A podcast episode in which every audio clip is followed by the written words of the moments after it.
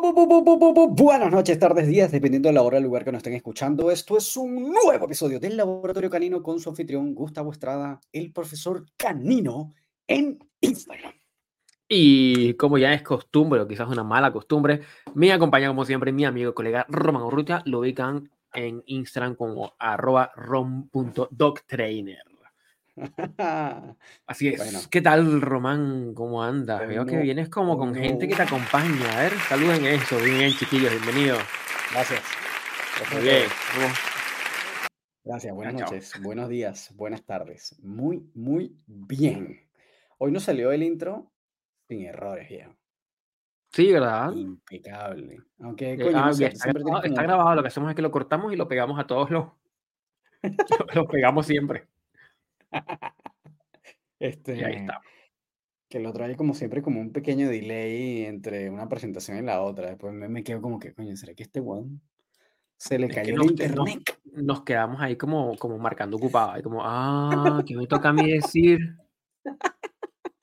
Este, bueno, a pesar, a pesar de que estamos recibiéndolos como siempre, con alegría, con buena energía, con buena vibra como se debe.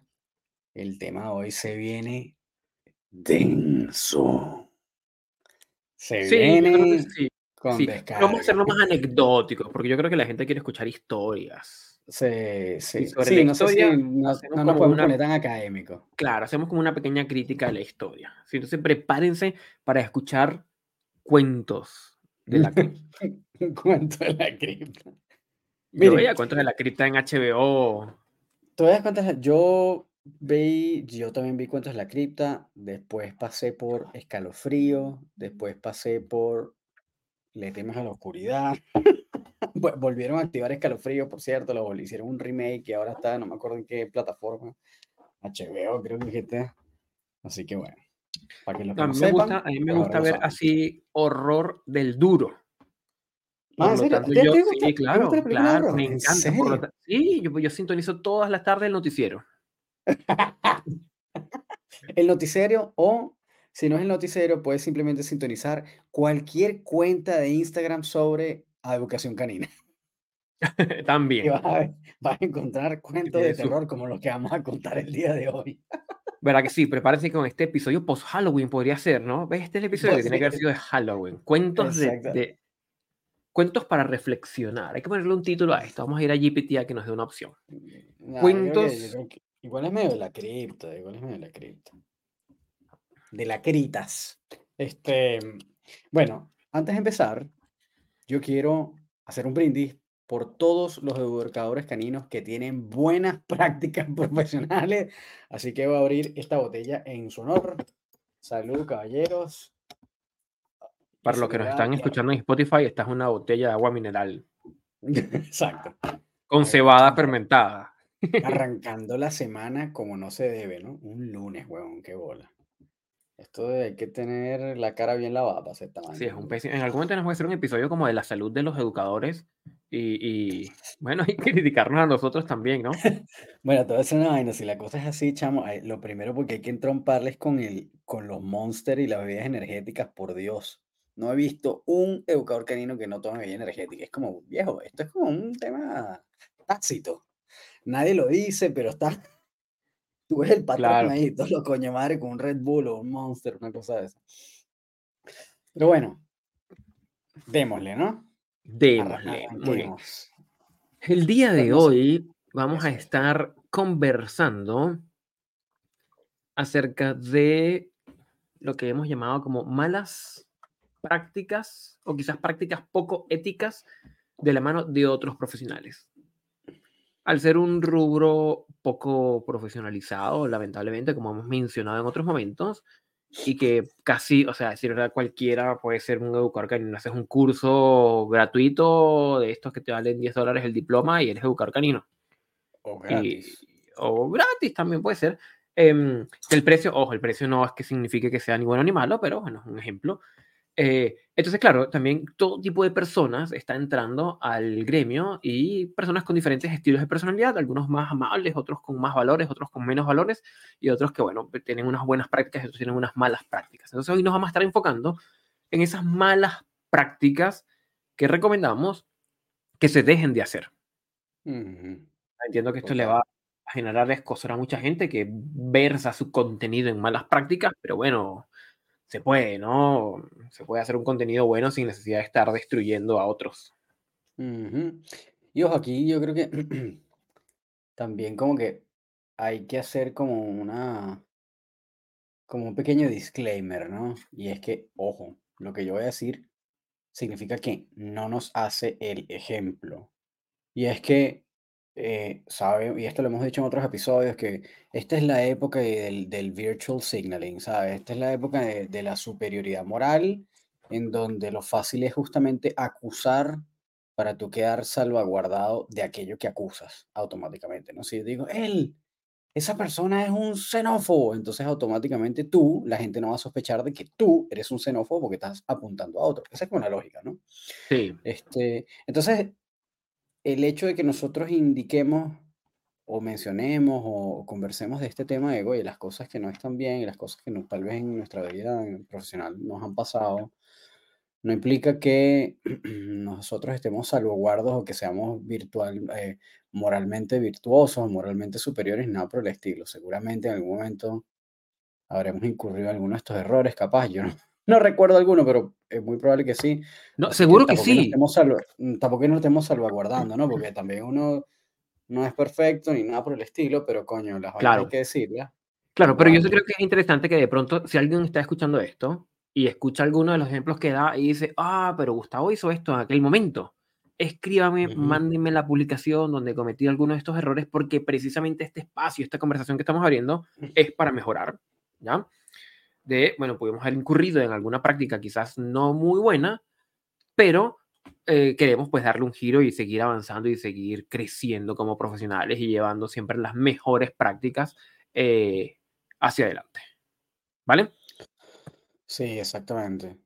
Oye, no sé si aquí estamos hablando de todo, no sé si pasó, te pasó a ti, pero sentí que se quedó colgado un segundo el, la plataforma. No sé si fuiste tú o yo. Mm, a mí me pareció verte un poquitito colgado también. Ah, ya, entonces pero... fui yo. Ya, perfecto. Pero aquí estamos, aquí estamos. Está bien. Mira, te quedas así congelado como si tuvieran dado pausa y yo lleno el espacio hablando de fútbol o de algo de por el estilo. Así que no hay problema. Eso es lo bueno, tener, eso es lo bueno tener un compañero clever, que sabe, que sabe cómo hacer la huevona. Me gusta. este, mira, em, yo creo que, bueno, una de las cosas que es, por las que todos hemos pasado, yo he pasado, tú has pasado, eh, probablemente al menos de nuestro grupo, de los que han estado con nosotros en algún punto, han pasado por esto. Y estoy seguro que hay varios de los educadores que están aquí ubicados en Santiago, eh, que de repente no son tal vez como estrictamente de nuestro grupo, em, pero que conocemos y que también han pasado por este tipo de cosas, ¿no? Y es que em, y, yo siento que esta es una muy mala práctica profesional que se da mucho acá. No sé si en otros países, pero al menos acá en Santiago, pues los hemos visto fluir bastante recurrentemente. Es como buscar, siendo profesional, ¿no? Como buscar a los clientes de otro profesional para indicarle que el profesional con el que está trabajando no está en lo correcto o es un mal profesional o cualquier, o incluso a veces mm, como mencionar cosas que ni siquiera son información confirmada o que no haya, o que no son fidedignas, ¿no? que no hayan visto ellos eh, directamente ni que sean testigos. Em, porque sí, efectivamente, aquí quiero como puntualizar, porque hicimos una pequeña listita, ¿ya? Que contempla cinco grandes puntos y el primero que está introduciendo Román es el número dos que tenemos anotado, que lo estás poniendo como de primero. Ya está bien. ¿Qué, tiene que ver esto? Como, como, a perseguir a clientes de otros como para sembrar ideas. ¿Sí? Sí. Ante eso, tú tienes una historia, yo tengo una historia, la gente quiere escuchar historias, dale play. Este, Igual yo creo que estas historias las hemos comentado en otros episodios, ¿no? Tampoco es para estarle dando vuelta y martillando la misma cosa cada rato. Pero X, nos sigue pasando este tipo de cosas, ¿no? Y bueno, como ustedes saben, al menos los que son seguidores de nosotros y, nos conocen o, nos han visto más o menos de cerca, eh, o, o siguen nuestro trabajo, al menos lo siguen de verdad, no es que ven un videito por ahí y critican, sino que lo siguen, pues saben que nosotros somos educadores caninos balanceados y que por supuesto eso puede traer ciertas controversias porque usamos herramientas como prong collars o collares electrónicos o porque aplicamos aversivos de vez en cuando. Em, y por supuesto, eso genera mucho escozor a todos aquellos que sean como medio, medio fanáticos de una línea de pensamiento, ¿no? Todo aquello que, nos, que esté fuera de esto es como, bueno, es como ere- eres un hereje, ¿no? Y bueno, nosotros somos orgullosamente herejes, pues no nos gusta guiarnos por ni por propaganda, ni por lo que diga la gente o la masa, sino por lo que nosotros vemos y lo que nosotros analizamos directamente desde nuestras experiencias, desde nuestros estudios, desde nuestro conocimiento, aun cuando esos estudios y esos conocimientos también indiquen lo mismo que está indicando el, el la masa, pero, pero yo creo que, bueno, una de las cosas que nosotros nos gusta hacer es tener pensamiento crítico y seleccionar aquellas cosas que sentimos que, que, pues, que son apropiadas o que son más acertadas para cada caso en nuestro caso. Ujú, Y eh, esto, pues, nos termina llevando a un punto de, en algunos aspectos, ser como medio impopulares en el aspecto profesional, porque por supuesto, la gran masa pues se va a llevar con un mismo discurso. En este caso, aquí es muy popular la educación absolutamente en positivo, toda la cosa nice y ser como muy, tú sabes, estos grandes, estas grandes etiquetas y estos grandes claims, ¿no? Eh, educación, estas cosas que le, como eso dijo Tony Román estos días, le- la- lo que le gusta escuchar a la gente, ¿no? Amabilidad, amor, eh, respeto, empatía, estas, estas palabras que obviamente van a enganchar emocionalmente. Y nosotros no hacemos eso. No es parte de nuestro contenido, no es parte de lo que decimos, em, y, no, y no es parte como tampoco como de etiquetas que nos pongamos porque tú puedes, tú puedes establecer límites aun cuando puedan ser incómodos desde el amor. O, Claro. o, o tú puedes partir con empatía, pero después darte cuenta que necesitas más bien eh, salir de esa empatía para poder ver la cosa desde afuera. Porque si ujú, estás todo viendo todo el tiempo, eh, algunos elementos desde la empatía puede no ayudarte a ver la cosa objetivamente porque estás sintiendo o queriendo sentir o, o ver lo que el perro está sintiendo o viendo. Y a veces eso no te ayuda a ver el problema, etcétera.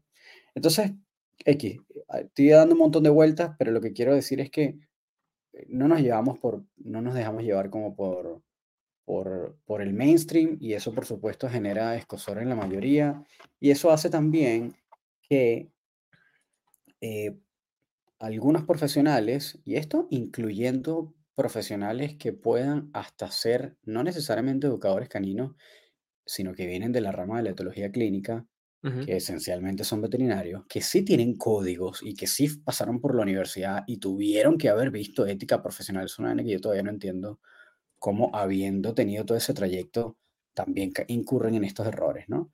Eh, y es que, eh, bueno, a todos nos ha pasado, pero voy a empezar con una. El año, no sé si fue este año, fue el año pasado, ya no sé, Yo creo que pero fue la este año. última, este año, ¿no? Ya, bueno, este mismo año, y yo creo que me pasó ya dos en un mismo año, así, una sola, un solo guamazo, un solo golpe. Em, Pues estaba yo atendiendo una cliente que además era como su segunda sesión en la vida. Había tenido una sesión online y esta era su primera sesión de caminata estructurada y manejo de correa. Y pues yo en mis sesiones de caminata estructurada no necesariamente parto siempre con comida o con refuerzos em, positivos como comida o juguete, porque en algunos casos hay algunos perros que no responden a esto y pues em, el perro necesita también aprender a manejar la presión como parte de su existencia. Entonces yo muchas veces parto con simplemente introducción a la presión de la correa, desde un slip lead o una correa deslizante o correa de lazo, em, y pues la liberación de esa presión más refuerzo eh, social es lo que termino utilizando. Entonces, em, estaba haciendo esta introducción con un cachorrito, pero obviamente, bueno, era un cachorro de Malinois, por cierto, y era bien este, energético, mordía la correa, como que obviamente como todo perro de trabajo no se va a dejar llevar tan fácilmente, y pues bueno, y, y, eh, requiere mucha paciencia, estarle dando, dando, dando, dando, haciendo miles de repeticiones. Y en eso, estaba trabajando con esa cliente, que además era la primera vez que nos veíamos en vivo, se para detrás mío una tipa. Además, en ese momento, en la plaza donde nosotros trabajamos, estaban haciendo un operativo por parte de la municipalidad. Em, bueno, y de tenencia responsable, estaban vacunando, estaban no sé qué, estaban haciendo diferentes cosas de distintos profesionales y había un stand de unos profesionales etólogos clínicos que estaban ahí como asesorando personas. Y en eso, pues se, se pone una chica detrás o a unos metros de mí, como a unos 8 metros tal vez, como a ver la sesión, ¿no? Pero así es verla como de forma bien acusada. Y a mí, y como miraba tan fijo, y decía, bueno, esta persona o, está muy curiosa o, pasa algo raro.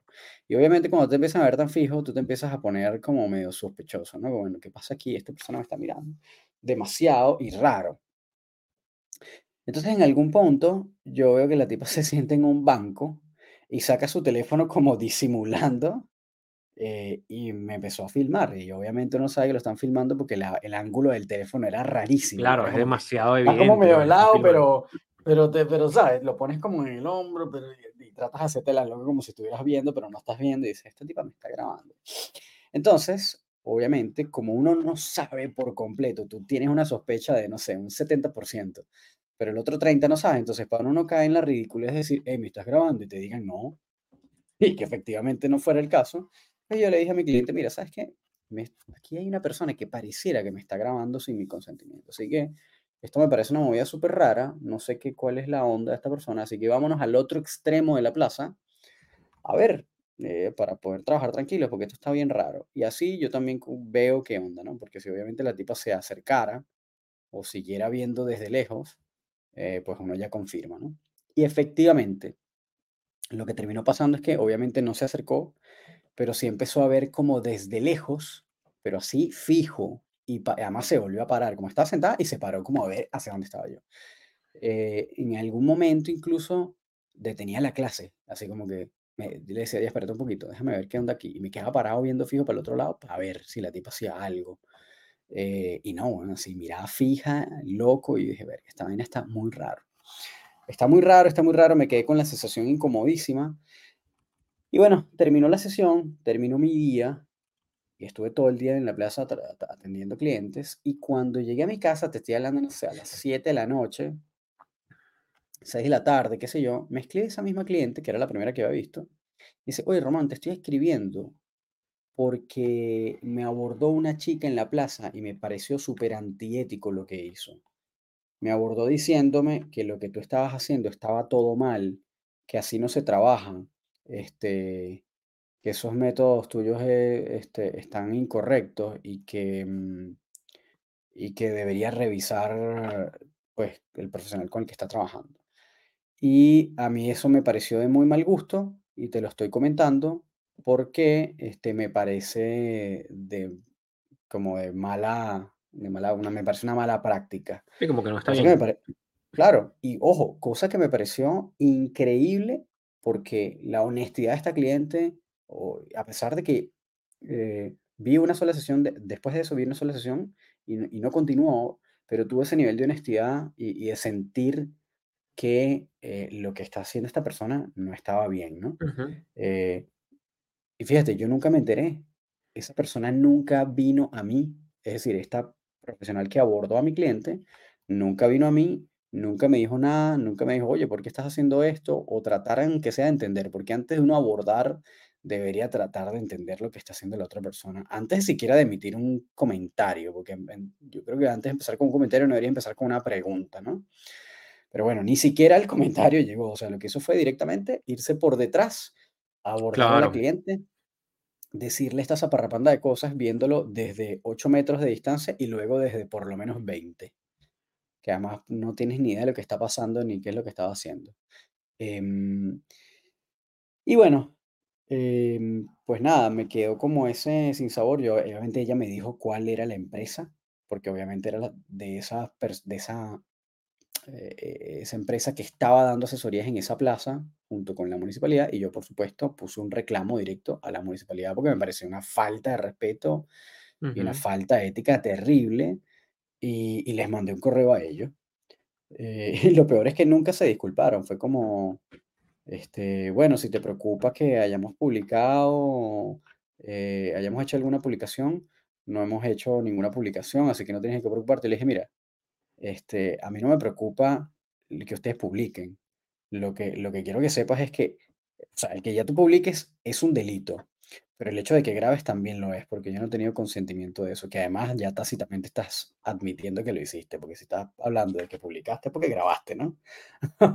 Entonces, em, y después le dije lo que hizo esta persona, esta entrenadora que era como de su staff, le dije, mire, estas cosas no se hacen, o si tienen algo que decir, me lo tienen que decir a mí. Ustedes no pueden ir atrás, a las espaldas del profesional y hablar directamente con el cliente un profesional para tratar de, no sé si de robarlo, pero hablar mal del, de la- del profesional sin ni siquiera conocerlo ni, hacer, ni saber lo que hace. Es una barrabasada profesional. Bueno, armé un escándalo, me pareció una grosería y obviamente, bueno, puse los carros, puse un reclamo también directo en la municipalidad. Este, y además, bueno, obviamente lo mencioné en redes sociales que no soy fan, porque yo de verdad no me gusta el tema de la funa. Me parece que es un acto mm, que no, no va con mi personalidad, pero, pero bueno, estaba tan molesto que lo hice. Este, mm, a pesar de que no, no los etiqueté, no nada, pero coño, es como la cosa de, porque yo sé que es un, un acto recurrente. Acá lo hacen, weón, lo hacen mucho y no está bien.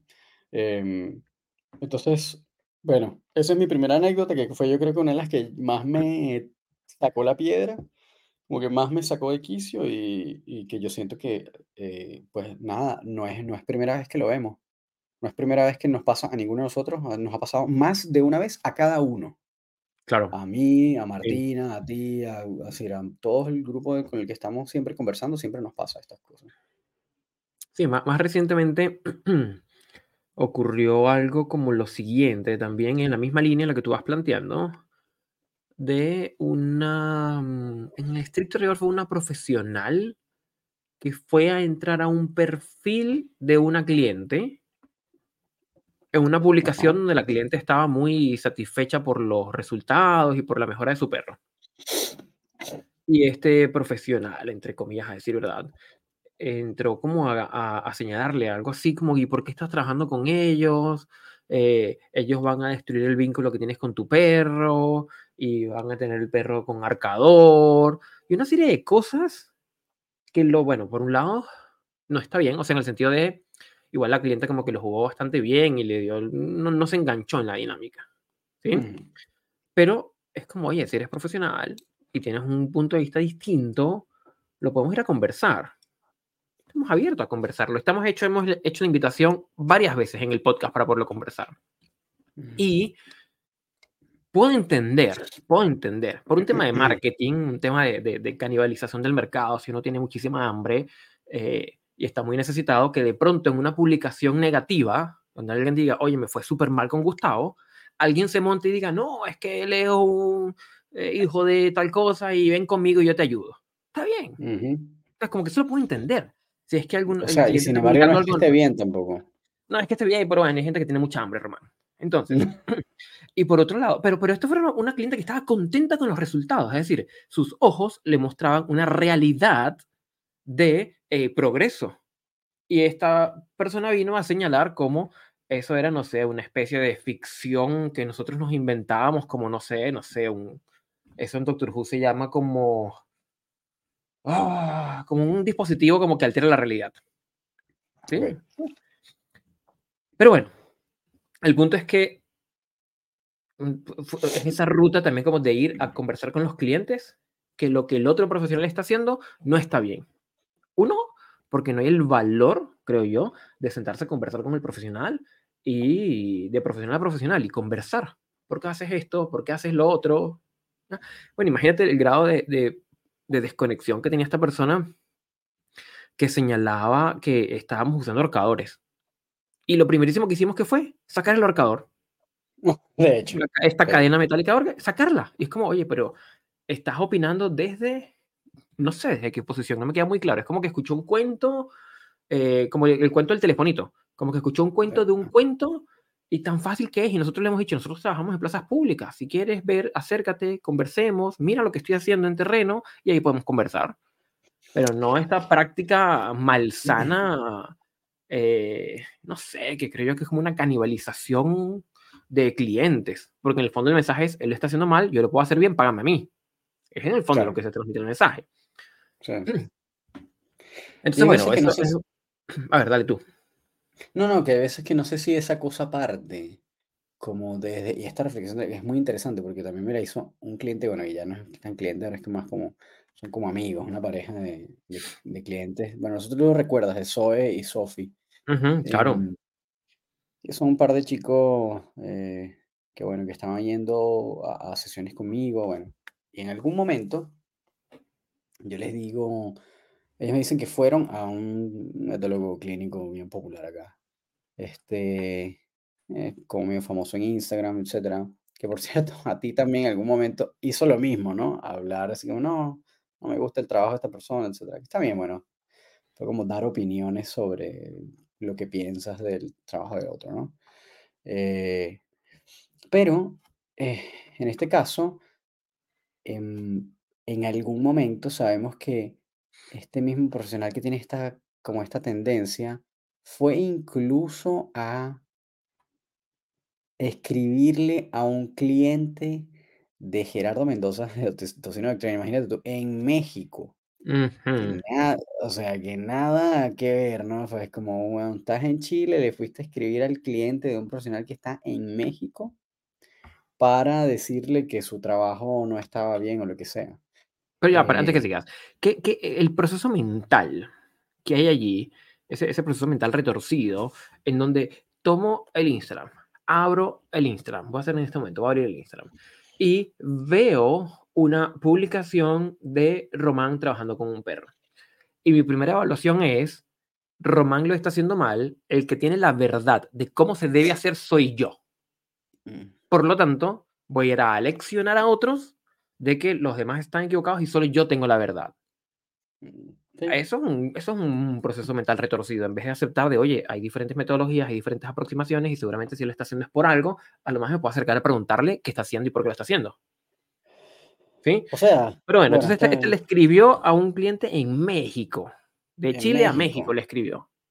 De Chile a México. Y además él también lo hizo bueno, cuando estábamos todavía con el Dog Training Club, en algún, pero claro, ahí se medio salva porque en algún momento alguien pues, nos etiquetó cuando éramos Dog Training Club y él dijo, no, no me gustan, no me gustan porque usan aversivos. Que es como, bueno, está bien, le están preguntando y le está respondiendo. puede no gustarte, claro. Como que, como que medio pasa mm, piola todavía, ¿no?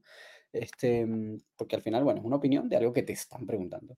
El problema es cuando no te está llamando nadie, ¿no? Y en este caso fue así y además ha seguido pasando con otras veces. Pero a lo que quería llegar era que hay veces, que fue la reflexión que hicieron estos clientes míos, em, que en algún momento como que eh, no recuerdo qué fue lo que ellos vieron de este, de este chico, este tipo. Dijeron, mira, ¿sabes que vi como esta cosa eh, eh, de que se metieron a, como a, a, comentar y a decir de otro personal, etcétera? Pero claro, yo lo que es, me imagino, esto es lo que me decía este cliente, ¿no? Yo lo que me imagino es que en su cabeza él está eh, salvando algo, ¿no? Está, está siendo como una especie de héroe porque está ayudando desde su posición moral, está, tú sabes, está rescatando una, pues una vida o, o una persona de, un, de algo que en su mente está mal. Entonces es, casi como un acto heroico, ¿no? Eh, entonces ahí, eh, y le dije, bueno, como que si tú te pones en esta posición de estas personas que son como, justicieros sociales, que este, ¿sabes? Que están como en una causa, que están, no sé, cualquier causa social. Ujú. Eh, y si te, no sé, es como que yo te diga, mira, es que si yo digo una, me voy a meter en problema porque cualquiera se va a sentir aludido. Pero lo quiero decir es una persona que está en una causa social y que es muy fanático de esta causa. Este, y en algún momento determinado ve a otra persona que está haciendo algo que esté en contra o que vaya en contra de lo que esa causa eh, busca o, o de lo que esa, por lo que esa causa lucha, pues para esa persona al señalarlo o al indicar que eso está mal o al apuntarlo o regañarlo o atacarlo, de alguna manera está eh, pues llevando eh, como a su bandera o, o- o aquello en lo que cree este, arriba y por lo tanto en su mente es como, es como haciendo lo que se debe hacer. No sé si me explico, Claro, pero pero parte parte del Pero, principio que compo parte del principio que comporta la verdad. Se debe hacer lo que yo creo que debe hacer, porque eso es lo que es, y lo que está fuera de mi scope, lo que está fuera de mi punto de vista, no es. Sí, sí, por eso. O No, sea, no, a no mi modo o no o no es modo, Claro, sí, ¿ya? sí. Que e evidentemente, evidentemente, eso son son también son como indicadores, inclusive como de potencial cognitivo, ¿sabes? Cuando no puedes, eh, pensar más allá de de tu punto de vista y saber que hay otros puntos de vista que pueden coexistir, ¿sabes? Como ese pensamiento abstracto, ¿ya? Sí, Pero bueno, más allá de eso, eh, bueno, son habilidades que hay que desarrollar y para eso la lectura, compañero, hay que leer, hay que leer, leer, sí, leer y estudiar y formarse y seguir aprendiendo. claro. Pero bueno, como que lo que, el- como que lo que me parece peculiar es que justamente tal vez estos monos se sienten como justicieros sociales Sí, sienten que están, eh, tal vez como habla, este, que esta frase es, huevón, son héroes esto, sin es- capa. esto que voy a decir, bueno, esto que voy a decir es casi como un eslogan, que es como muy de los animalistas también, ¿no? Es como, estamos levantando la voz por aquellos que no tienen voz. Y tú dices, wow, la frase clásica, ¿no? Wow, bravo, te la comiste increíblemente, pero es como que lo que no sabes es que probablemente ese profesional también está haciendo lo mismo, solo que de otra forma. Está trabajando para ayudar a ese perro y a ese guía. Claro, Este, y en algunos casos, bueno, tú sabes, y eso va a depender también como de ciertamente la posición moral o, o la vista o la cosmovisión que tenga una persona frente a cómo abordar las cosas, de que, bueno, en algunos casos tal vez le dará más peso al perro y en algunos, pesos, y en algunos casos le dará más peso al guía. eh, y, y bueno, hay que ir, como decimos nosotros, balanceando una cosa u otra, ¿no? Hay veces que nosotros nos toca bajar y ayudar al perro porque el guía es, es un desastre porque a veces son muy bruscos, porque a veces son muy toscos, porque a veces son muy controladores, porque hay veces que hay que hacer lo contrario, hay veces que el guía es demasiado blando, que en mi caso, hasta ahora en mi experiencia, ha sido la mayoría de las veces lo que pasa, y nos toca ayudar es al guía y darle el, y poner la balanza eh, en una buena parte en dar ventajas al guía, dar ventajas de herramientas físicas en las que pueda balancear su peso, porque no, etcétera. Em, tal vez en otros países no es así, tal vez en otras latitudes no es así, y hay que hacer lo contrario, pero bueno, al final uno va balanceando de acuerdo al perfil que se va encontrando. Es como que, bueno, lo que debería ser, ¿no? Todo verlo caso a caso. Pero em, hay personas que tienen como una regla dura, medio dogmática, como por ejemplo decir, nosotros nunca, eh, tú sabes, vamos a poner el bienestar en tela de juicio o, o- o en, tú sabes, por encima de los objetivos de nadie, ¿no? Es como, nunca vamos a poner los objetivos por encima del bienestar del perro, por ejemplo. Em, que suena bien, suena de hecho súper válido, em, y ciertamente técnicamente podríamos decir que está correcto, pero hay que ver con, hay que verlo con, con letra fina, porque bienestar al final es un resultado. Bienestar al final es un, es un, es el, es el, es la mirada global, es lo, es lo que deberías llegar. No es un momento en particular, ¿no? Si tú dices, no sé, bueno.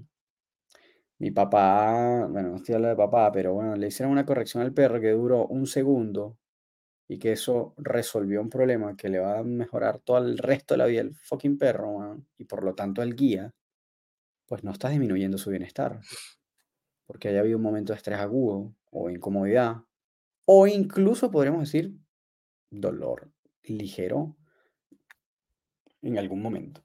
Em, no es lo mejor, a nadie le gusta, no es agradable, no es nice, pero coño, sí puede ser algo que definitivamente va a ahorrar pasos, va a ahorrar desgaste emocional, esfuerzo, tiempo eh, y potencialmente la continuidad del trabajo también, porque en la medida en que el guía también va acumulando victorias, va a seguir o va a querer seguir yendo a las sesiones, o va a querer terminar su programa, o va a querer continuar trabajando con su perro, etcétera, etcétera.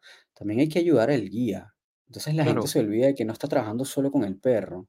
Em, y, hay vice- y, no, y, y viceversa. Hay veces que sí, hay veces que hay que trabajar solo con el perro. El Ujú. guía, bueno, este, está más con, no, no es tanto el problema.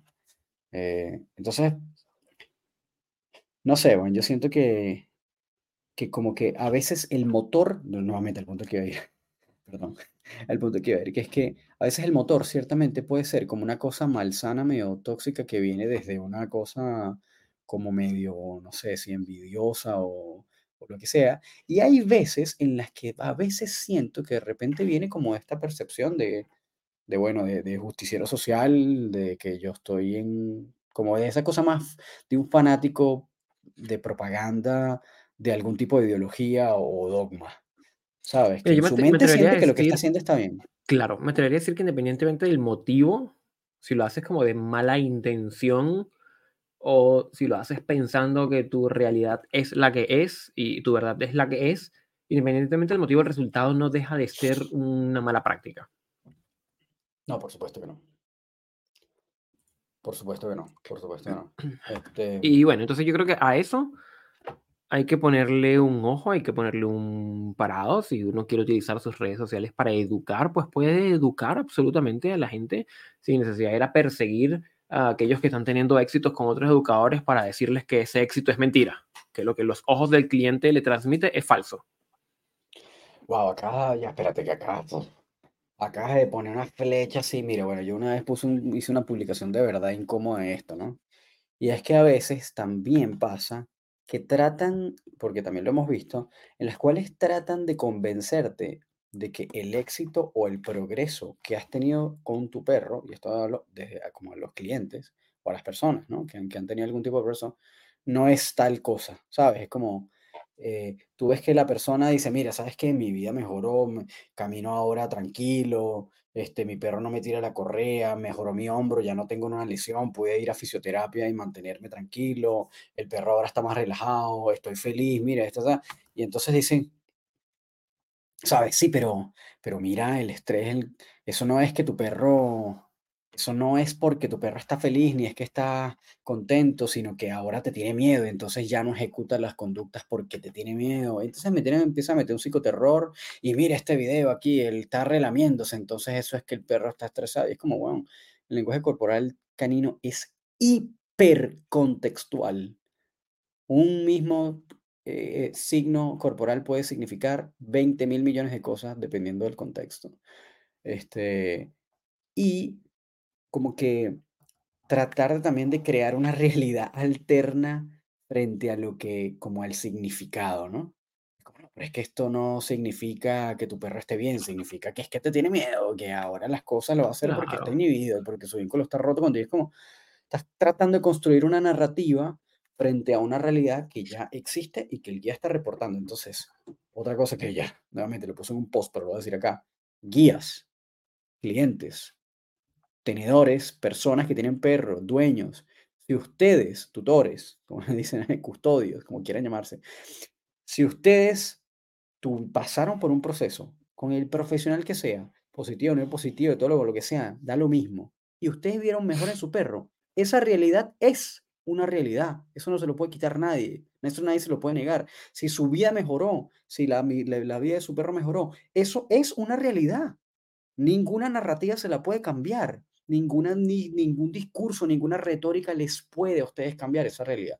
Así que no se dejen envenenar la mente porque su, calidad de vida mejoró y la calidad de vida de su perro mejoró. Listo, se acabó el peor, no hay nada que discutir.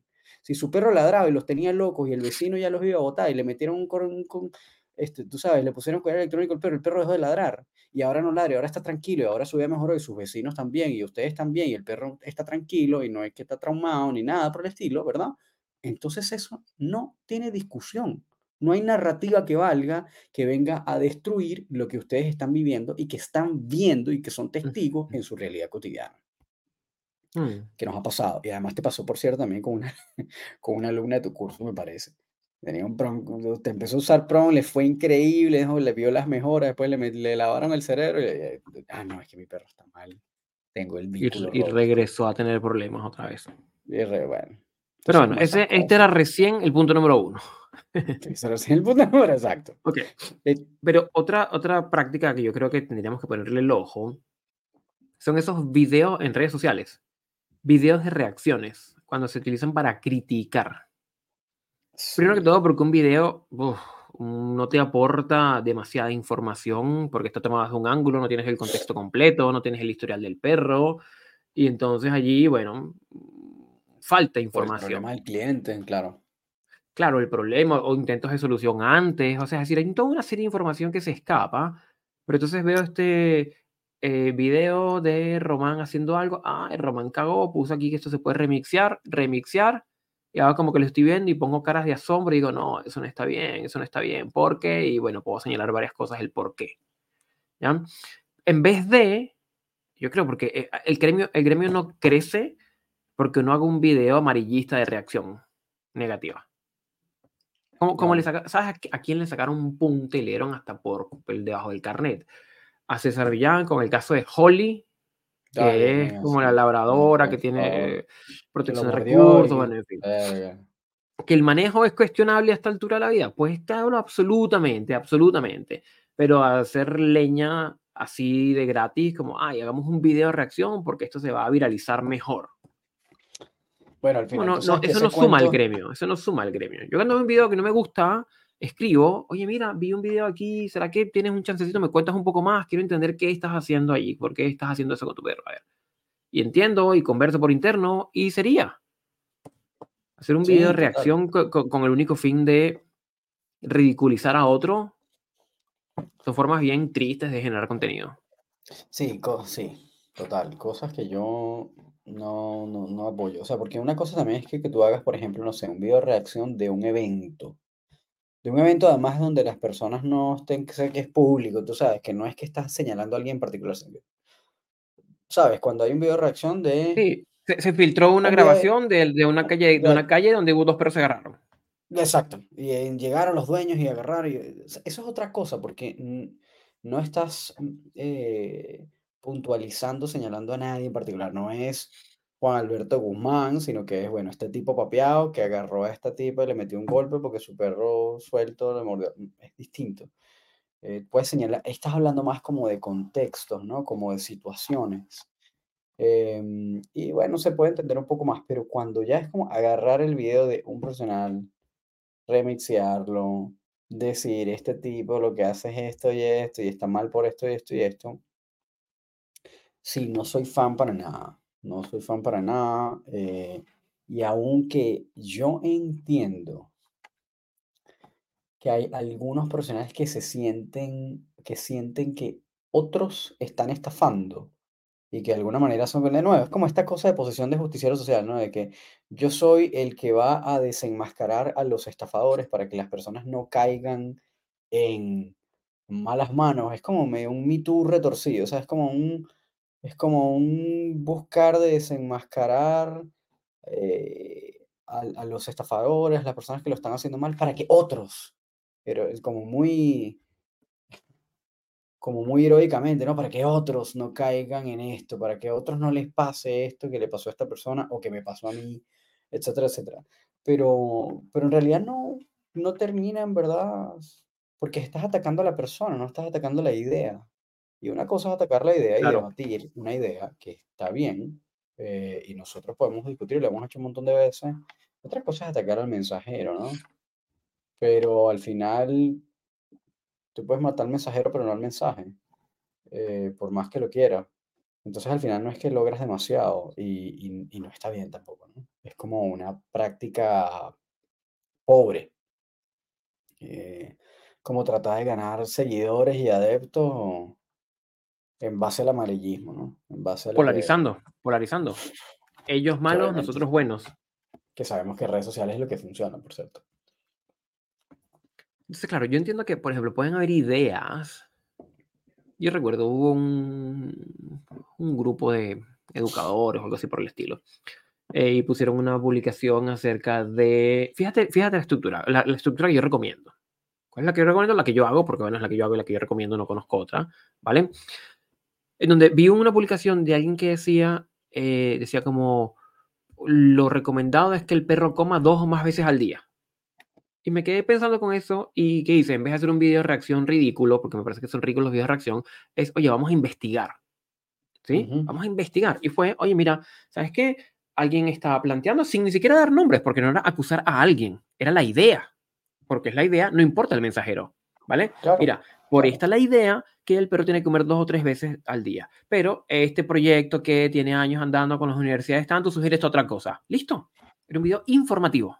¿sí? Claro, Sin necesidad de decir, ah, pero es que Román dijo esto y ah, poner el video así, hacer la, el- la actuación ridícula que estoy viendo el video y hago caras y, y qué sé yo. Estas estupideces que la gente se inventa. sí, Em, exactamente, exactamente. es como, mira, puedes tomar la idea, puedes criticar la idea, ¿vale? Y generar contenido. Si quieres generar contenido de esa idea, puedes hacer un post fijo, un carrusel, un reel, un live y un video en YouTube. Y ahí tienes ahí cinco contenidos a desarrollar con una sola idea prestada de alguien. Eh, pero sin necesidad de ir a ridiculizar al otro o Totalmente. señalar que el otro está mal. bueno, ahí también como que, bueno, mencionaste de por encimita la, la punta de lanza para el otro tema, ¿no? Que es como, bueno, mencionar al otro, que también pasa que, bueno, bueno, yo creo que en redes sociales es bien común en cualquier esto, si no es de, de nuestros rubros, de cualquier rubro, en verdad. Em, es como este tema de robar contenido y publicarlo como tuyo, ¿no? Claro, no poner créditos nunca. Em, Claro, tenemos como nuestro- ter- nuestra tercera práctica cuestionable. sí, yo creo que eso también es como, bueno, el contenido y el conocimiento eh, es algo que siempre va a estar ahí y que realmente nadie está robando técnicamente, ¿no? Lo que robas es el cómo lo dices. Eh, y alguna vez, en algún momento, estuve con un colega también conversando, porque bueno, yo, eh, tú sabes, tengo una, toda una frase en mi camiseta que he tratado como de sacar adelante, ¿no? Que gracias por tener tu perro sin correa, con correa, perdón. Gracias por tener tu perro con correa. Y en algún momento esta persona como que, bueno, aquí, puso una palabra aquí, puso una palabra allá, y fue así como, eh, gracias por tener a tu perro con correa.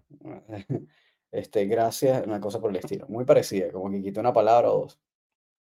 En un momento le dije, oye, eh, ¿sabes? Me parece que esto se parece mucho, además lo imprimió en el mismo lugar, en la misma polera, atrás, etc. Y fue, en un momento le dije, "Mira, yo me estoy sintiendo incómodo porque estás como publicando todo esto cada rato. Y mm, en algún momento lo vi como, como un gesto tal vez medio, medio tributo, pero en verdad, bueno, ya, ya se está yendo la mano y esto es algo que yo estaba tratando de posicionar. Y él fue muy amable, ¿verdad? Y me dijo, oye, bueno, no, no, no era mi intención, etcétera, lo va a cambiar. Em, pero en algún punto eh, alguien hizo como un comentario y hizo una publicación también sobre esto, ¿no? Que, que tenía eso publicado en mi franela.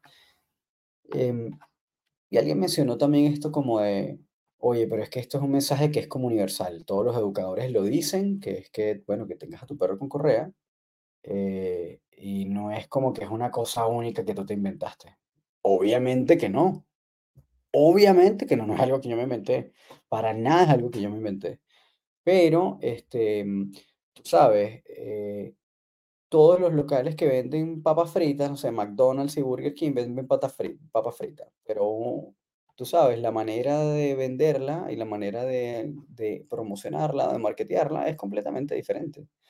Entonces, este, como que también el cómo dices las cosas es lo que va a hacer que ese contenido sea realmente original o sea tuyo. La manera en la que lo redactas, la manera en que lo diseñas, la manera en que dispones las cosas, el tono que le das, etcétera, etcétera. Entonces, bueno, si tú tomas una publicación y agarras la cosa tal cual y le cambias dos palabras, o un carrusel completo y le cambias dos palabras y no le pones, o incluso lo plagias tal cual, le, tal cual, el contenido tal cual, y le cambias el fondo, que es peor todavía. Que nos ha pasado, que nos ha pasado. Así como que plagian el contenido y donde está el logo le ponen como un cuadrito de paint mal puesto encima, con un azul que no era ni siquiera el azul que es el de mi marca, así súper, súper modificado en paint y publicado. y es como, oye, pero no está bien. Ya, o sea, lo robaste y le tachaste el logo, es como ya, o sea, ¿qué no pasa con eso? bien. No está Y, bien, pero está yo creo que también responde, yo yo me trato, me trato de hacer hipótesis eh, de las causas. También responde quizás como una falta de humildad, de poder decir, y yo diré siempre, como dice mi colega Román, hay que tener tu perro con correa. Y crédito, ok, tener el perro con correa es una, es una frase que dicen muchos educadores y que eso no es conocimiento que se ha inventado de la nada, si no es como "Oh, Román es el autor del método tal, no. Pero yo te lo escucho a ti. Y como yo te lo escucho a ti, yo hago referencia a que lo escuché a ti, punto. ¿De dónde lo saco yo? De ti. Por Sí, ejemplo, Sí, sí, total. Y, y, y ese es como el cómo, ¿no? O sea, el- al final, como nuevamente, como que lo que hace un contenido propio es cómo lo dices, es cómo lo comunicas, más, más allá de lo que estás comunicando, porque es muy difícil que estés haciendo o inventando algo nuevo, ¿sabes? Eh, Sobre todo porque son caninas, no hay nada nuevo realmente, es como, todo es lo mismo. Pero la forma en la que lo comunicas es lo que lo hace único. Y no es por nada, pero mira este ejemplo. Cuando yo estaba diseñando mi franela, eh, estaba en un momento medio pedante de mi vida y yo iba a poner, ten a tu puto perro con correa.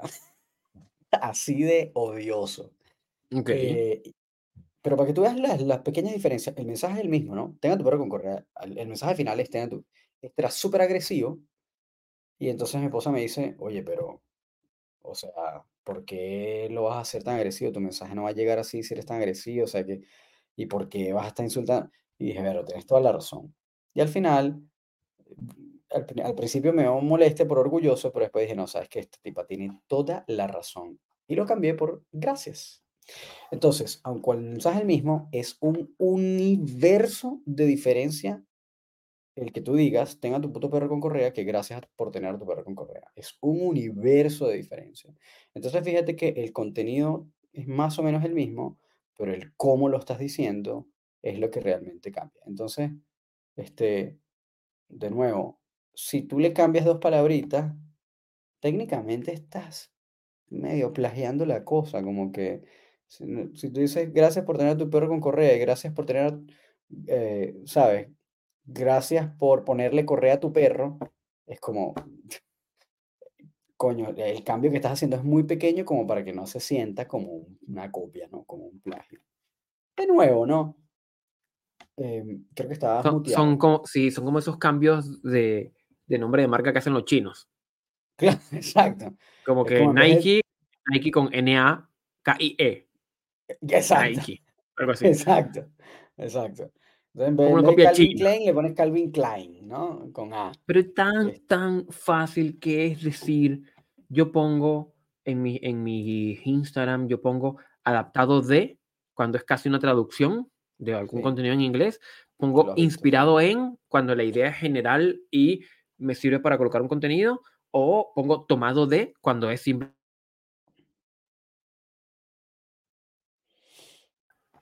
Ahí estamos nuevamente, hubo como un hipo en el internet. Mm, ¿sí?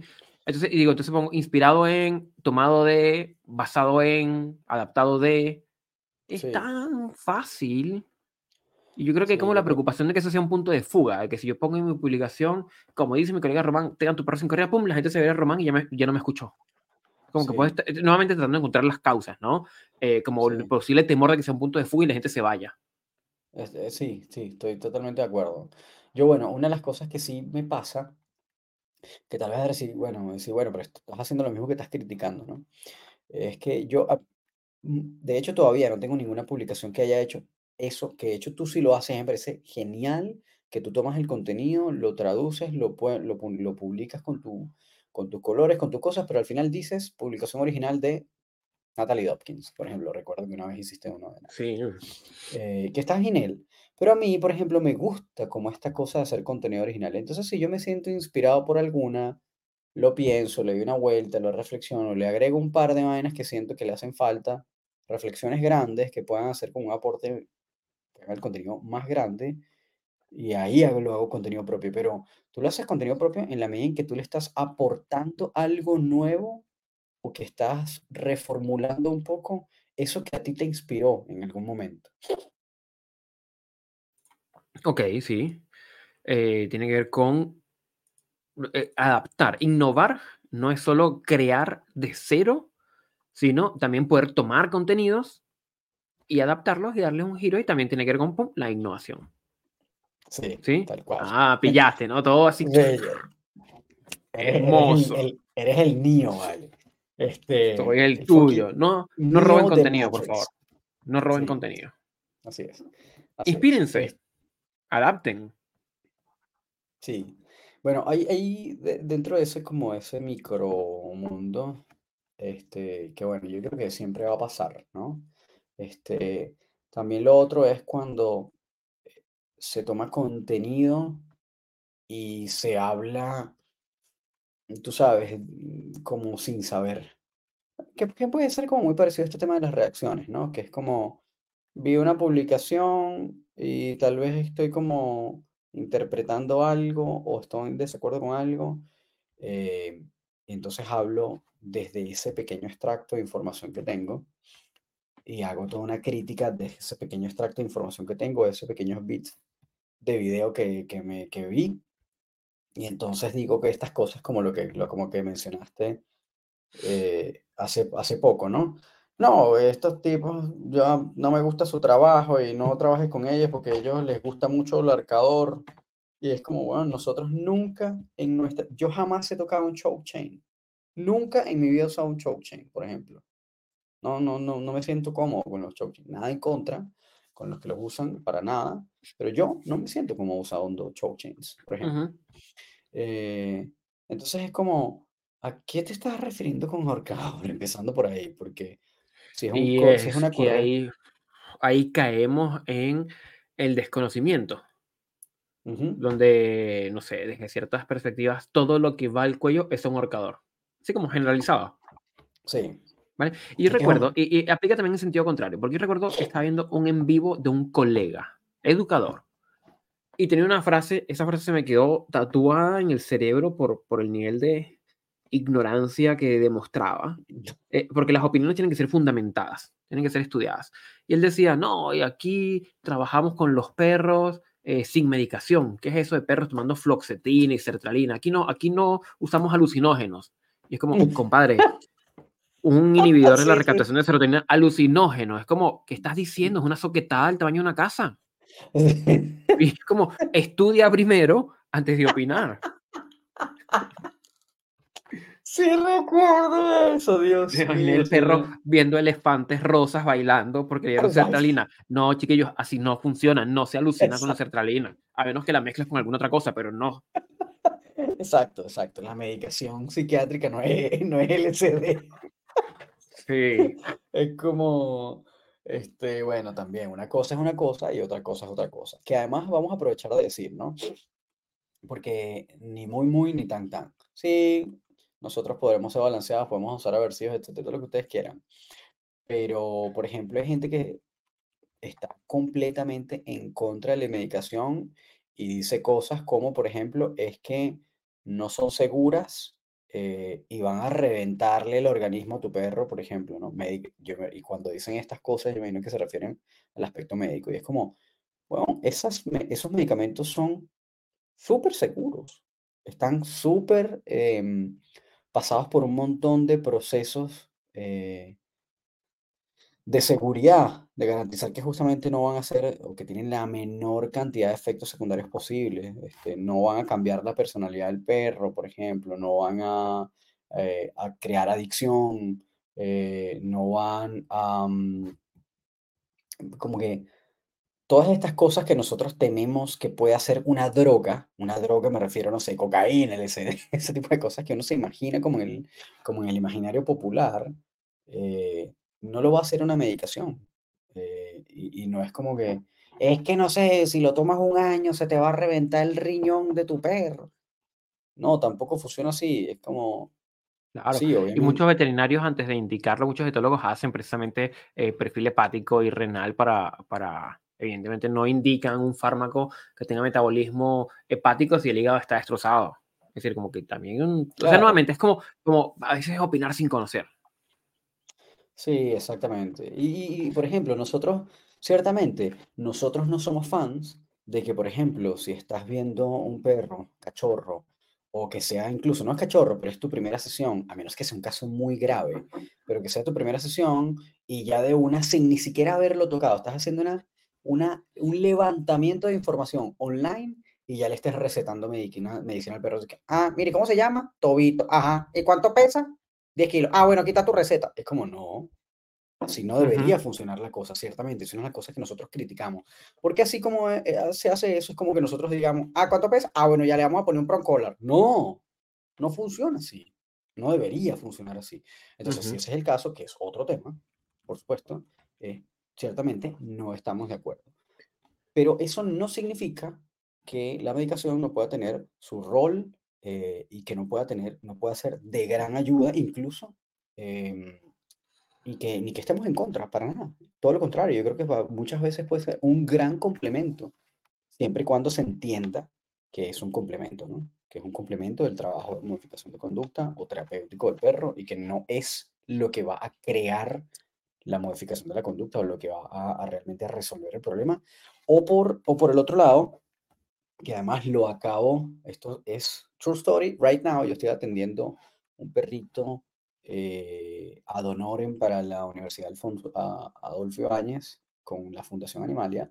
Y una de las recomendaciones, así como medio asomadas, eh, que tuvieron con etólogo es dejarlo permanentemente con una medicación. Es como, no, eso tampoco está bien. Es decir, nadie debería, nadie, y me refiero a que menos que sean nuevamente como casos muy graves, y este perro para nada es un caso Mm, grave, pero para nada, cero, cero grave, cero grave. He tenido perros mucho más complicados sin medicación resueltos que están mucho más difíciles que este. Para nada es un caso grave. Y es como, tú no puedes hacer a una persona o a un perro, eh, tú sabes, farmacodependiente, eh, simplemente porque no, no hayas cómo resolver el problema, ¿sabes? Eh, entonces, esas son las cosas en las cuales obviamente no estamos de acuerdo. Pero volviendo al punto, Claro, el punto de, opinar sin saber. de opinar sin saber exactamente. Es como decir que la medicación, un alucinógeno, es como, bueno, amigo, a usted le falta estudio. Usted no puede, tú sabes, hacer ese tipo de opiniones y además sembrar eh, esos conocimientos, o sea, o, o mejor dicho, esa, esa mala información en el público eh, de esa forma, ¿no? Como, y es, y ojo, siempre vamos a ser ignorantes hasta cierto punto, es probable que de repente emitamos opiniones desinformadas, eh, o que, por ejemplo, en algún momento se hayan actualizado y nosotros todavía no hayamos llegado a ese punto, pero bueno, hay ciertos, hay ciertos niveles, ¿no? Es como ciertas distancias. Eh, decir que un psicofármaco es un alucinógeno está como, wow, está como, mm, como muy lejos. Sí, o sea, es- o sea, sí, que no, no quiero decir más nada, he sido muy hostil el día de hoy, así que eh, Sí. está lejos, está lejos de lo que se cree. Eh, Por eso es que es importante ir a estudiar. Si yo veo que Román está haciendo algo en la plaza, en vez de colocarme con el celular a grabar como si fuera espía de, qué sé yo, así, jugando al 007, em, es cuando termine su clase, me acerco, hola Román, mucho gusto, mi nombre es, no sé, fulano de tal, Levi Sam, qué sé yo, y em, ¿qué hiciste? ¿Por qué lo hiciste? Ah, y tú habías escuchado, Román, porque yo me guío con los estudios de fulano y fulano de tal que dicen esto y tú qué conoces, y, de pronto puede ser una instancia donde todos crecen, donde tú sales con información de valor, donde la persona sale con información de valor, en vez de estar eh, dando opiniones desde, el desde lo que se desconoce Ujú, porque no tienes todo el contexto, no tienes todo el... el escenario, es decir, eh, eh, quedan piezas por fuera. Yo creo que tenemos que aceptar que no lo sabemos todo y que el estudio es de por vida, que tenemos que seguir estudiando y evitar emitir comentarios. Mira, Gustavo, ¿qué opinas tú de la dieta Altoid? ¿Sabes qué? No tengo ni idea, no voy a opinar nada, yo prefiero estudiar. Sí, yo Y después de que ejemplo, no estudie, sé. lo podemos hablar. A Y cuando lo estudie, ojo, y cuando lo estudie, con el huevón que diseñó la dieta Altoid, no con el blog del tío Juan que dice tres soquetadas también en función. No, no, no, estudiando de la fuente. Ah, bueno, ese es el otro cuento, o sea, que ya lo mencionaste una vez, pero wow, o sea, hay veces que a mí me mandan como tratando de debatir conmigo por DM y me mandan como que, ajá, pero mira esto, mira esta evidencia, ¡pum! y me mandan artículo, La vida de mi blogspot, perrito.blogspot, exacto. y ahí que, por favor, de verdad tú me estás, y claro, el artículo de repente tiene que una que otra, eh, tú sabes, cita.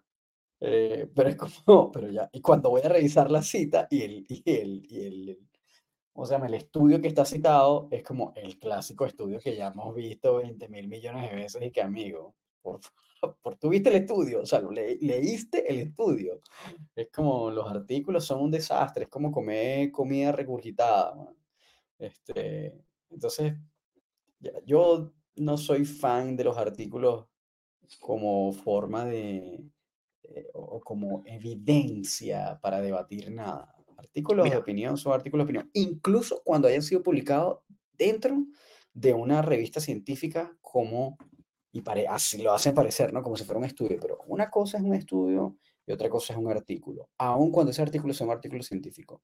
A veces artículos científicos pueden ser artículos de opinión, que no necesariamente eh, tienen unos hallazgos eh, ni experimentales, ni cuasi experimentales, ni nada por el estilo. Ni siquiera eh, encuestas, que tampoco soy fan, pero ni siquiera eso. Entonces, artículo a veces puede ser recopilar, opinar, o hacer una especie de ensayo y, y opinar al respecto, ¿no? Y, y ya, y entonces por el hecho que se publica en la Plus One, entonces ya la cosa es como, ah, mira esta evidencia, es como viejo, es evidencia, ujú. eso no es ninguna fucking evidencia, es una recopilación de data pasada por una interpretación de uno, de un investigador. Y ya, que es una opinión, un artículo de opinión. Entonces hay que tener cuidado también con qué argumentos se esgrimen y, y con cuál es la evidencia, entre comillas, que se está usando para, para esgrimirlo, ¿no? Deja comentar tú, que me Efectivamente, no es que estaba, tenía, tenía en la punta de la lengua doctor Tim Lewis, que presentó una conferencia en el último congreso de agresión organizado por el equipo de Mike Chicayo. Y él decía, hacia el minuto 1.28, aquí lo tengo marcado, de su conferencia, cuando están en las Q&A y las preguntas y respuestas, donde él hablaba de esto, y él decía, si me das, que, que así no funciona la ciencia, si me das un estudio que dice algo, dice, un estudio no prueba nada. Consígueme cinco o seis con las características similares, con las características idóneas, o sea, similares, que sean estudios como paralelos, para a partir de allí podamos conversar. Porque a veces es un estudio en la universidad de eh, bla, bla, bla, demostró que, no sé, si tú fumas el cigarrillo invertido, tienes menos probabilidad. Eso no te dice nada. Eso te dice que ese estudio con esa población en ese momento demostró eso. Ahora tienes que buscar una serie de estudios. Y recién allí es que podemos hablar. Pero el tema es que la gente se queda mucho con, con porque ir a leer nuevamente, tienes que leer en inglés para empezar, y ya ese es otro tema que ya hemos abordado en otros momentos, ujú. y tienes que tener un- un- una rigurosidad en la investigación para poder encontrar realmente eh, información fidedigna, que hay que desarrollarlo. Eso hay que desarrollarlo. Como educadores caninos Sí. tenemos que desarrollar la posibilidad de ir a escuchar el podcast de David Mitch con Ivan Balabanov, de Balabanov. escuchar los congresos de Mike Chicacho, de estar como, eh, de tener toda esa información lo más reciente y lo más potente posible para evitar decir soquetadas. Y aquí, para Perla, para quien se ha quedado el minuto 10 escuchándonos, en esa última entrevista, y a mí me, me marcó, por eso te lo comenté más temprano, eh, eh, al doctor Mitch, esta entrevista de Balabanov, donde Ujú. este caballero dice, oye, pero la gente me malentendió. Yo no dije que no había dominancia. Yo dije que el Ujú. concepto alfa no estaba bien utilizado y que había que repensarlo. Pero Ujú. la gente me malentendió. Yo no hablé de que no había dominancia. Pero, Román, Claro. ¿cuántos educadores hemos visto que dicen, no, y este caballero después se retractó y dijo que no había dominancia? Es como, compadre, entonces no leíste el libro, estás diciendo algo que escuchaste de alguien que escuchaste, otro que escuchó, que escuchó, el telefonito nuevamente. Ciertamente. Y hasta yo hice una publicación diciendo que había hecho como la retractación de la retracción, pero realmente no fue la retracción de la retractación, fue la corrección de que él nunca dijo tal cosa o, o- o Ujú. nunca comentó que se estaba retractando en realidad eh, de que había una teoría eh, o, una, una dominancia que no existía, por ejemplo. Y me parece que es una práctica que está ocurriendo, porque también con Lindsay pasa lo mismo. Están como todos estos viejos saliendo de las cavernas diciendo, oye, estos educadores caninos me entendieron como el orto porque no fue eso lo que yo dije. exactamente, Sí. exactamente.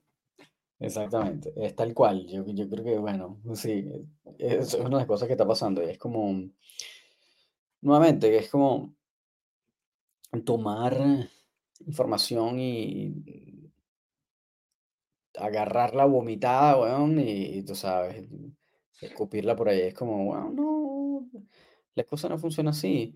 Este, y yo entiendo, porque a mí también me pasa, es súper difícil en una era con tanta información, con tan poco tiempo disponible, con que además, esto es una de las cosas que escuché en un podcast hace un tiempo, estamos como en la época de la sobreproductividad, en donde si tú no estás siendo productivo en todos los minutos de tu vida, entonces no vales nada, ¿no?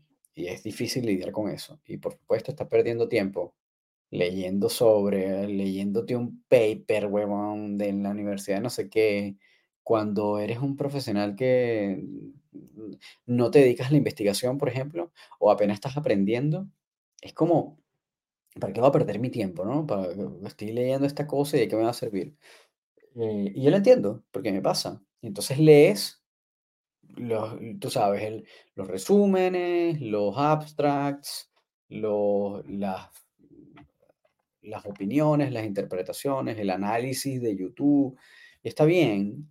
Em, yo sé lo que piensas que todo suma, pero, pero hay veces en donde tienes que ir, si vas a emitir un artículo, si vas a hacer un post inf- informativo, si vas a generar contenido, un blog, una cosa, como que yo creo que igual me vale la pena echar una estudiadita antes o durante eh, la redacción o la creación de ese contenido. Porque bueno, porque al final si no estás desinformando también, no solo te estás desinformando tú, sino que estás desinformando a otro. Eh, y a veces se hace demasiado, de forma demasiado como carepalo, así como sin ningún, nada, cero, ni, ni una leidita por Wikipedia, bueno, ni siquiera. Mira, pero ¿sabes qué? Mm, Oye, es que me parece que como profesionales necesitamos poder apartar ese tiempo para formación, para estudio. No puede ser todo trabajo, trabajo, trabajo. Yo no, pensando en educadores caninos, ¿no? Yo no tengo tiempo para leer un estudio de perros porque yo estoy trabajando. No, entonces estás trabajando, pero con un nivel súper básico, porque el trabajo implica, ok, hacer la operación, que es ir a atender al cliente, pero también a tener un espacio de crecimiento profesional que claro. es estudiar, ¿ya? Y me parece, me, me he topado mucho con eso, de pronto que con colegas que de pronto le digo, mira, vamos a reunirnos, encontré este libro, está interesante, vamos a revisarlo y aquí podemos sacar unas cosas, no puedo, estoy muy ocupado. Sigue haciendo lo mismo que estás haciendo, porque lo más probable es que después de que el libro se termine, ya haya un cambio en el trabajo, porque te deja algo, Claro, te deja un aprendizaje. Entonces esos espacios, ahí sí invito a todos los colegas que abran sus espacios de su, de su tiempo de operación, aparten un 10% del tiempo, de 10 horas que tengan 9 vean clientes perfectos y uno dedíquenla a leer los artículos científicos, buscar. ¿Y dónde busco? Pregunten el nombre de la gente, ¿sí? sí. ¿Y cómo es que se escribe ese Mitch que tú dijiste que ese es Mitch Buchanan? No, no es Mitch Buchanan, es David, David Mitch. Entonces, te, te, te, lo paso con nombre y te paso el link de la página para que puedas ir a leerlo. Ya no tengas que perder tiempo en la búsqueda. Que además tú ¿Vale? sabes que me parece, tú- que sabes que me parece muy gracioso, vol- ahí voy a hacer un pequeño paréntesis con el tema de la dominancia, que todo el mundo se enfoca en el tema de David Mitch, que además David Mitch lo ha dicho, bueno, en cuanto video te encuentras por ahí, en cuanto entrevista te encuentras por ahí, es como viejo. yo soy un especialista en lobos, no sé un Lobos. carajo de perros, no sé, y el tipo lo dice, así, así como directo, dice, no sé un carajo de perros, no tengo ni idea de perros, yo soy un especialista en lobos y todas las opiniones y los artículos que he escrito son acerca del comportamiento de los lobos que no son exactamente iguales a los de los perros. Ciertamente hay unas cosas transferibles, pero no es igual el comportamiento de un perro que el comportamiento de un lobo. Entonces, es como, está cool, obviamente, entender al lobo porque es el predecesor del perro, pero hay un montón de especialistas que se dedican a estudiar al perro nada más, que también deberías saber, y además, que este es el otro cuento, si tanto te gusta como hablar de la modernidad de la cosa, estás hablando con un tipo que sus artículos son de los 60. Este tema de la dominancia del artículo de- del lobo alfa es un artículo de los 60. O sea, es como eh, todavía siguen dándole vueltas al mismo cuento. Es una vaina en teoría que, que, bueno, que tiene sus años y que eso no le resta validez. Pero entonces, así como le estás prestando atención a una cosa de esa data, eh, a un tipo que es especialista en lobos, hay un montón de especialistas en perros que tienen contenido de comportamiento canino de esa misma data, de los años 60, de los años 70, que están ahí, eh, como Scott and Fuller, por ejemplo, como eh, el doctor Frank Beach, como toda esta gente, weón, que fueron los pioneros, los que empezaron con el tema del estudio del comportamiento canino de los perros, que está ahí, está ahí.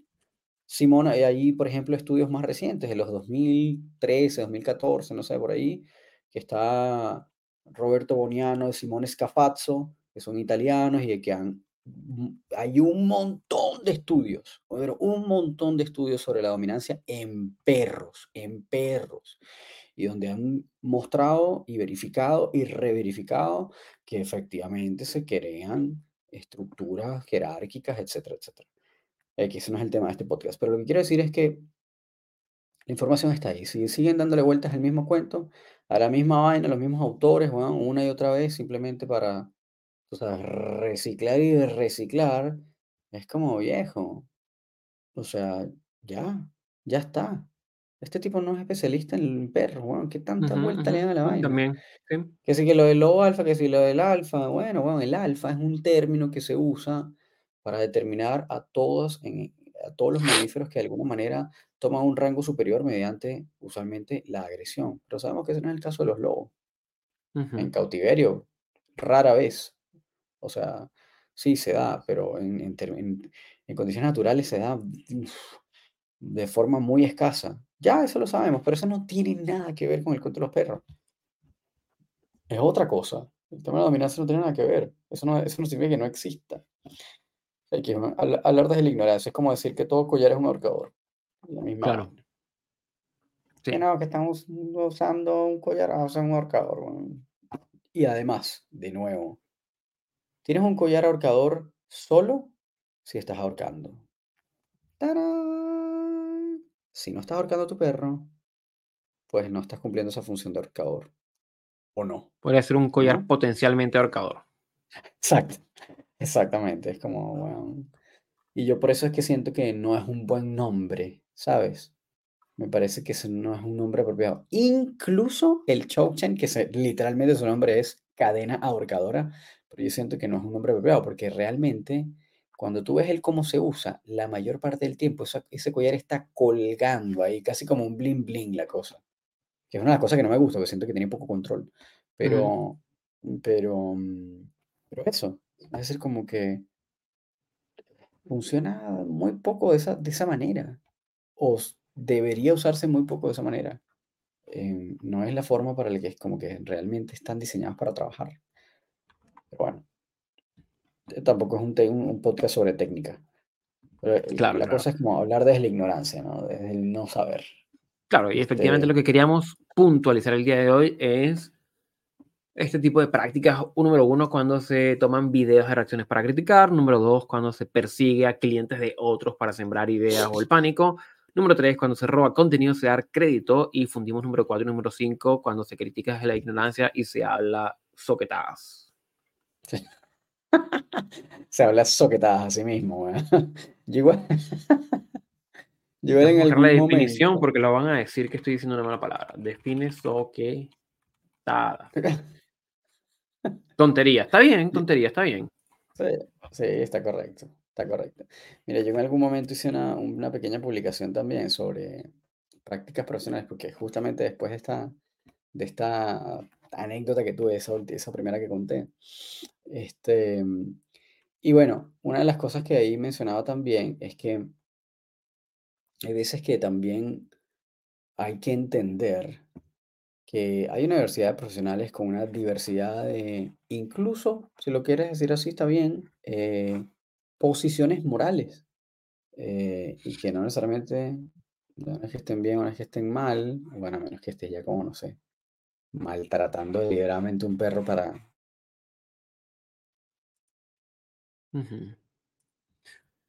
Pero ahí, Un montón de posiciones que son distintas que no necesariamente eh, implican que, que uno esté mal el otro esté mal, eh, o el otro esté bien y haya que perseguirlo, ¿no? Eh, y por supuesto también como el tema de la orientación al cliente.